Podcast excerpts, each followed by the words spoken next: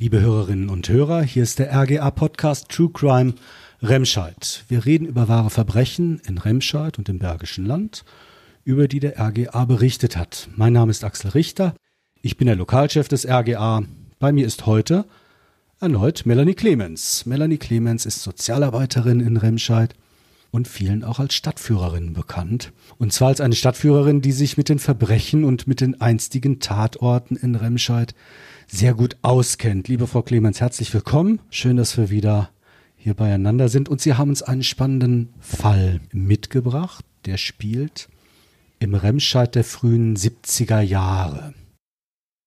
Bis zur Ölkrise 1973 boomt die Wirtschaft. Es gibt faktisch keine Arbeitslosigkeit, aber es gibt dennoch Menschen am Rand der Gesellschaft, viele Obdachlose. Die sind im Straßenbild damals sehr allgegenwärtig. Und in der Öffentlichkeit geht man wenig freundlich mit denen um. Auch der RGA schreibt dann gerne mal von Pennern, von Tippelbrüdern. Können Sie uns ein bisschen mit in diese Zeit nehmen, Frau Clemens? Was war das für eine Zeit?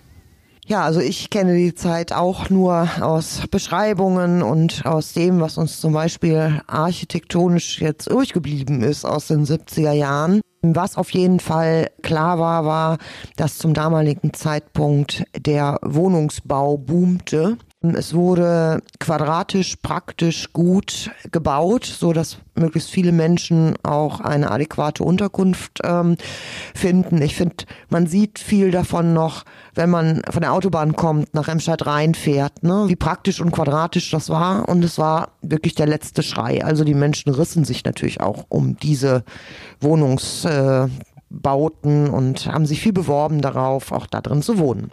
Und das ist wichtig auch für unseren Fall, weil es geht in die Blumenstraße. Dort wird in den 70er Jahren gebaut. Es stehen Rohbauten dort und ähm, dort versuchen zwei Männer, die auf der Straße leben, ja, sich aufs Ohr zu hauen. Die suchen eine Bleibe für die Nacht. Um wen handelt es sich denn da? Ja, also wir sprechen in unserem Fall heute über die beiden obdachlosen Männer ähm, Ente und Johnny. Das waren ihre Szenenamen, würden wir heute sagen. Die waren in der Szene auch bekannt. Also ich glaube, das ist tatsächlich auch so, dass damals die Szene auch äh, durchaus sich untereinander kannte und die beiden eben obdachlos waren und gerne die Möglichkeiten in Angriff nahmen in den Rohbauten, die in Remstadt existierten, die teilweise auch schon beheizt wurden, ähm, eine Unterkunft für die Nacht zu finden das ist äh, tatsächlich, wenn, wenn wir jetzt irgendwie uns Rohbauten angucken, gerade auch in Städten wie Köln, Wuppertal, ähm, sehen wir immer, dass da alles voll mit Kameras ist, dass Securities tatsächlich schon an Rohbauten stehen. Also dieser Trend, dass Menschen, die kein Obdach haben, natürlich auch in unfertigen Gebäuden schlafen, setzt sich fort, nur heute viel bewachter, als das damals in den 70ern der Fall war. Da wurde vielleicht auch noch nicht so viel geklaut von den Baustellen. Ne? Genau das. Und ähm, ja, die damals wurden vielleicht auch so Menschen wie Johnny und Ente einfach toleriert, weil sie dazugehörten zum Stadtbild. Ne? Die lebten auf der Straße, die schliefen, äh, wo sie halt ähm, ja eine Bleibe für die Nacht finden konnten. Die Betreuungsmöglichkeiten waren damals wahrscheinlich auch noch andere als heute. Heute gibt es eine Notschlafstelle. Damals vermutlich noch gar nicht. Also ich glaube, was es traditionell schon gab, waren so diese Bahnhofsmissionen zum Beispiel, mhm. wo es zumindest vielleicht eine Möglichkeit gab, mal zu duschen oder eine warme Mahlzeit zu bekommen. Diese Suppenküche, also auch, ich glaube, das ähm, ist traditionell schon sehr verankert in Deutschland, aber natürlich nicht so eine professionalisierte Hilfestellung, wie es mittlerweile in den Städten mhm. gibt. Jetzt sind wir in der Nacht auf den 1. Februar 1972. Es ist kalt und in einem Rohbau an der Blumenstraße finden die beiden ja einen Platz für die Nacht. Was genau passiert in dieser Nacht? Ja, die beiden waren ein eingespieltes Team, waren sich einig, dass das ein äh, ausgesprochen guter Schlafplatz ist, ähm, hatten sich gerade eingerichtet. Ähm, so wie man weiß, wurde auch noch ein Absacker getrunken mit der billigsten Flasche Steinhäger und eigentlich waren beide ganz zufrieden mit der Schlafsituation bis dann ähm, ein ebenfalls ihnen bekannter ähm, jüngerer Mann auftauchte, vermutlich auch auf der Suche nach einer Schlafstätte. Ich glaube, den Vornamen können wir nennen, ne? Wie hieß er? Der Ernst. Der Ernst. Der Ernst kam dazu. Mhm. Und ähm, aus irgendeinem Grunde müssen Johnny und Ente ihn auch noch sehr fürsorglich gefragt haben, ob er denn schon was gegessen habe. Als Ernst verneinte, gaben sie ihm noch zwei Mark für eine Tüte Pommes. Und zunächst mal hört sich die Geschichte an, als ähm, sei das eine völlig gewöhnliche und friedvolle Nacht. Als aber eben dieser Ernst zurückkehrte zu Ente und Johnny, waren beide schon eingeschlafen. Und Ernst hörte die beiden im Schlaf schnarchen. Und damit begann eigentlich das Unglück der Nacht. Also der kommt mit seinen Pommes zurück in diesen Rohbau und stellt fest, Mensch, die schnarchen. Das geht ja mal gar nicht, da muss ich mich zur Wehr setzen. Und dann genau. eskaliert die Situation. Die Situation eskaliert. Ich kann vorgreifen, es ist klar, das wurde hinterher in einer Obduktion deutlich, dass die beiden mit einem stumpfen Gegenstand ähm, erschlagen worden sind und überhaupt keine Chancen zur Gegenwehr hatten. Klar, die haben geschlafen. Also ein brutales Verbrechen, was in der Nacht stattfand. Mit einem Holzklotz hat er zugeschlagen, ne? Genau, also wahrscheinlich irgendetwas, was eben auf der Baustelle rum, rum äh, lag. Wohlgemerkt, ohne die Option einfach zu benutzen und zu sagen, die beiden schnarchen, ich gehe in eine andere Etage des Gebäudes. Also ja, auch das wäre. machen, ne? Was auch äh, immer. Ja. Alternativen hätte es gegeben, aber er hat sich eben für das Kantholz entschieden. Also völlig, völlig verrückt halt letztlich. Womöglich hat er auch schon Steinhäger getrunken. Anders kann man sowas doch nicht erklären. Sehr möglich, ja. Wie geht's jetzt weiter? Der schlägt auf die beiden Männer ein. Jetzt muss man dazu sagen, einer, da gibt's noch ein schönes Zitat, das haben Sie aus den Akten herausgesucht. Sagen Sie mal, wie war das nochmal? Ja, also das ähm, ist dann nochmal an Brutalität kaum zu überbieten. Wir könnten vielleicht heute darüber ein Stück weit lachen, aber es war wirklich dramatisch. Ähm, später hat Ernst zu seiner Tat gesagt, als er dann Ente und Johnny schnarchen hörte, da ist mir der Film gerissen. Da habe ich denen eins auf den Kappes gehauen. Einer muckste noch, da habe ich gleich nochmal draufgeschlagen. Das seine Begründung für die Tat. Wie geht es jetzt weiter? Die beiden Männer liegen dort. Er muss davon ausgehen, die sind zumindest schwer verletzt. Was macht Ernst? Also die, die Männer werden am nächsten Morgen tatsächlich von Bauarbeitern, die ganz unbedarft an ihren Arbeitsplatz wollten, gefunden. Rief natürlich sofort die Polizei, als sie erkannten, dass die beiden auch im Blut lagen. Ähm, Ente und Johnny wurden abgeholt, wobei ähm, für einen der beiden jede Hilfe zu spät kam, der schon verstorben war. Ähm, und vom Täter natürlich keine Spur. Das ist klar. Allerdings gab es dann später einen großen Zufall. Nämlich so schlau, wie sich Ernst fühlte, als er die Flucht ergriff, als er hörte, dass er durchaus als potenzieller Mörder gesucht würde. So schlau war er nun nicht. Genau, weil er versteckt sich dann zwar kurze Zeit in einem anderen Rohbau. Man muss dazu sagen, jetzt Ente ist tot. Johnny überlebt, schwer verletzt, wird in eine Spezialklinik gebracht und äh, die Polizei bekommt dann doch recht schnell Wind davon, wer als Täter in Frage kommt. So genau haben wir es nicht nachvollziehen können, weil, ja, ich denke mal, der Johnny ja auch erstmal gar nicht vernehmungsfähig war. Genau.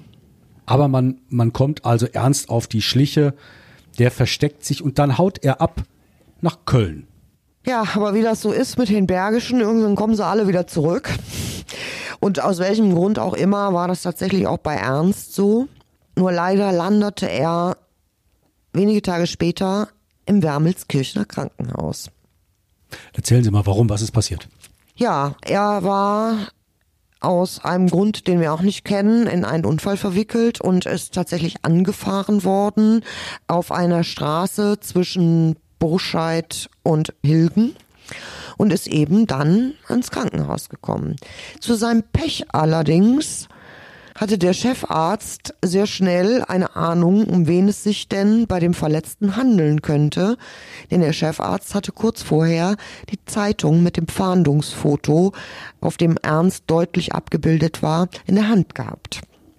So, und der reagiert natürlich, wie man in solchen Fällen reagieren sollte. Der ruft die Polizei, die kommt und ähm, dann gibt es ein Geständnis am Krankenbett.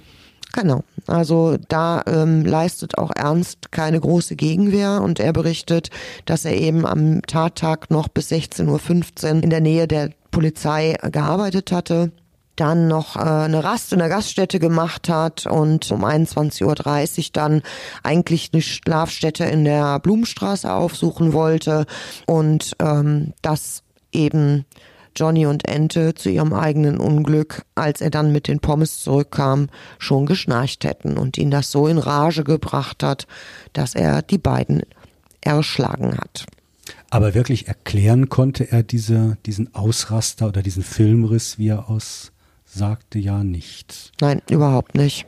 Weil es ist ja total verrückt. Also da hat er zwei ältere Männer. Äh, man muss dazu sagen, Ernst war deutlich jünger als die beiden Männer, die dort also schlafen wollten, die hatten ja, das war ja ein richtig väterliches Verhältnis fast. Die haben ihn gefragt, hast du schon zu Abend gegessen? Hat er, hat er gesagt, nein. Und dann kratzen die ihre zwei Mark zusammen, damit er sich Pommes holen kann. So die Geschichte, ob es denn nun dann wirklich so gelaufen ist, werden hm. wir ja niemals erfahren. Aber ja, das ist schon bizarr, ne? Ein, eine Mordtat im Milieu, so kann man sie ja. nennen. Ne? Was mir aufgefallen ist in der Berichterstattung des RGA von damals, die Menschen nahmen Anteil ne, an dem, was dem Johnny und dem Ente passiert ist. Aber es ist zugleich, naja, es hat zugleich so eine Stimmung von, naja, äh, die leben ja auch auf der Straße. Ein Stück weit sind sie ja selber schuld, so nach dem Motto, wer sich in Gefahr begibt, der kommt halt darin um. Ihnen das aufgefallen?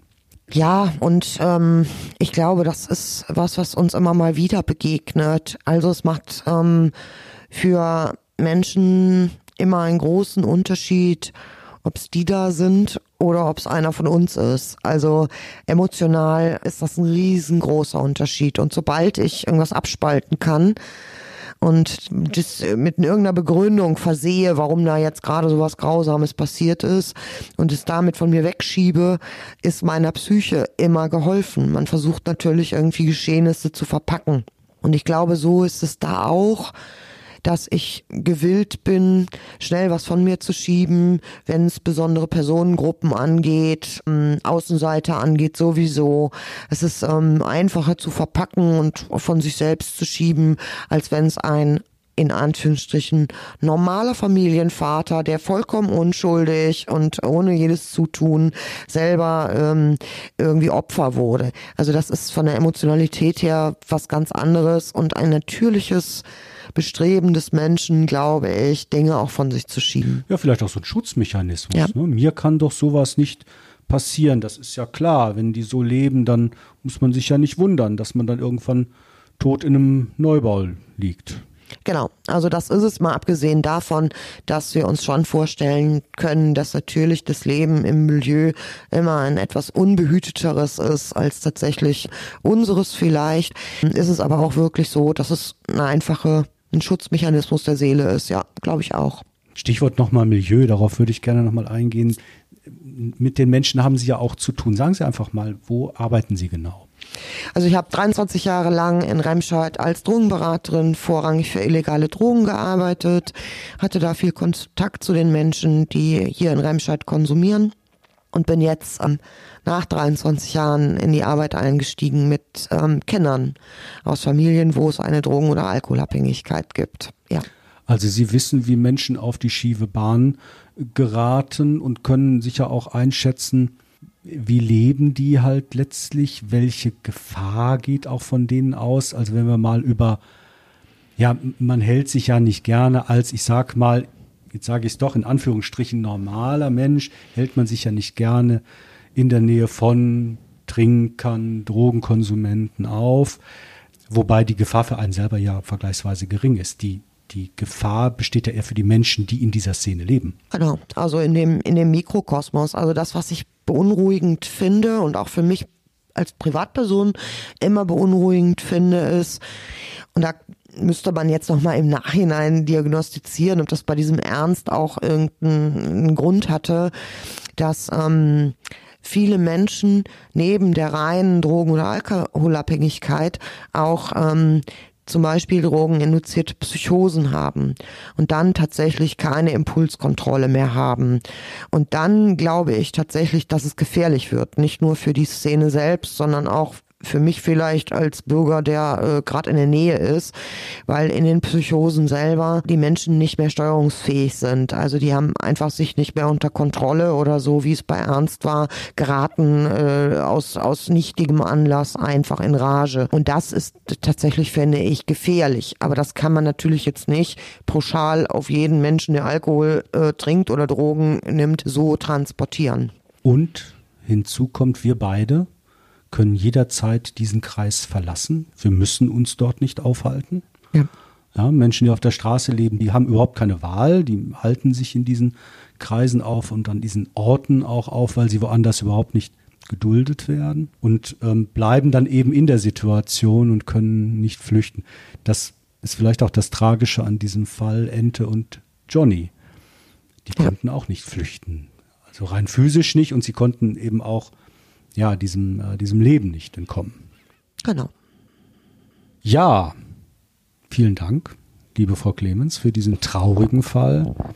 Wie ich finde, wir haben natürlich weiter recherchiert für unsere Serie. Wir haben mit Ute Schlichting gesprochen, zum Beispiel, und mit Dr. Tim Lukas von der Uni Wuppertal. Ute Schlichting beschäftigt sich seit vielen Jahren mit Wohnungs- und Obdachlosen in Remscheid. Das macht sie ganz praktisch indem sie sie betreut und unterbringt.